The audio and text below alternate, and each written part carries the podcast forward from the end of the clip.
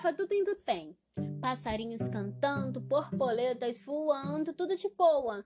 Então veio aquele vento que eu não sei da onde e jogou a, a gente na sala da ansiedade de novo. E agora, o que, que a gente faz?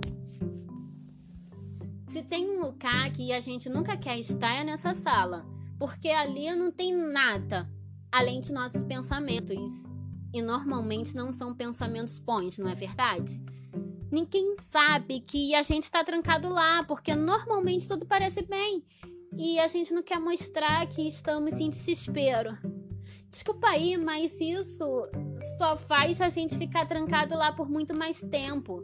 Eu já perdi as contas de quantas vezes fiquei trancada na sala da ansiedade. E vira e mexe eu paro lá de novo. É uma luta diária. E quando estamos lutando sozinho, só piora. Eu sei, eu sei. Normalmente as pessoas não vão entender. Ninguém entende porque a gente fica lá, até porque nem mesmo nós conseguimos entender. Muitos vão falar que é trama. Alguns vão dizer que estamos sem pecado e por aí vai. É por isso que a gente escolhe lutar sozinho. Mas você não precisa ser assim, abençoado. Não precisa lutar sozinho. Sabe por quê? Porque Deus pode entrar nessa sala e lutar junto com você contra todos esses pensamentos ruins. Você não precisa ficar aí curtindo o desespero. Não precisa nem entrar em desespero. Quer dizer, a gente sempre entra, né? Logo no início, porque nós somos humanos. E graças a Deus, Deus compreende isso. Quem muitas vezes não entende essa parte somos nós mesmos, seres humanos. Ninguém aqui é Superman ou a Mulher Maravilha. E para muitos de nós, essa sala é uma realidade. Mas eu aprendi ao longo de algum tempo nessa sala é que a gente não precisa estar ali sozinho. Chega uma hora em que a gente para e respira. Então, é aí que lá no fundo a gente ouve uma voz. E essa voz ela começa a aumentar, a gente começa a ouvir ela e começa a dar atenção. Aí o que, que acontece? Os pensamentos começam a se revoltar, porque tudo que a ansiedade quer é que a gente fique em desespero, mas aí a gente se concentra naquela voz.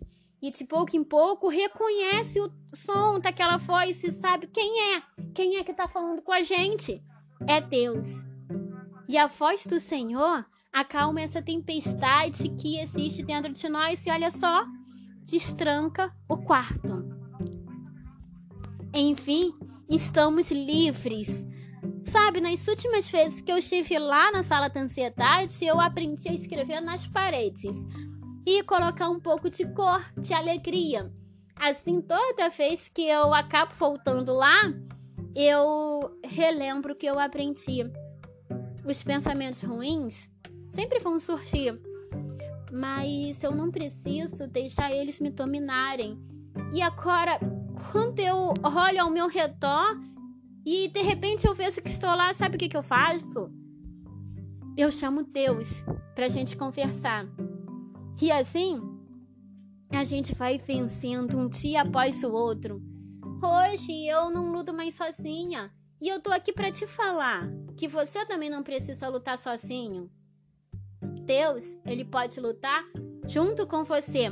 Basta você chamar ele. Bem, obrigado por me ouvir até aqui. E saiba que você não está sozinho. Até o nosso próximo podcast.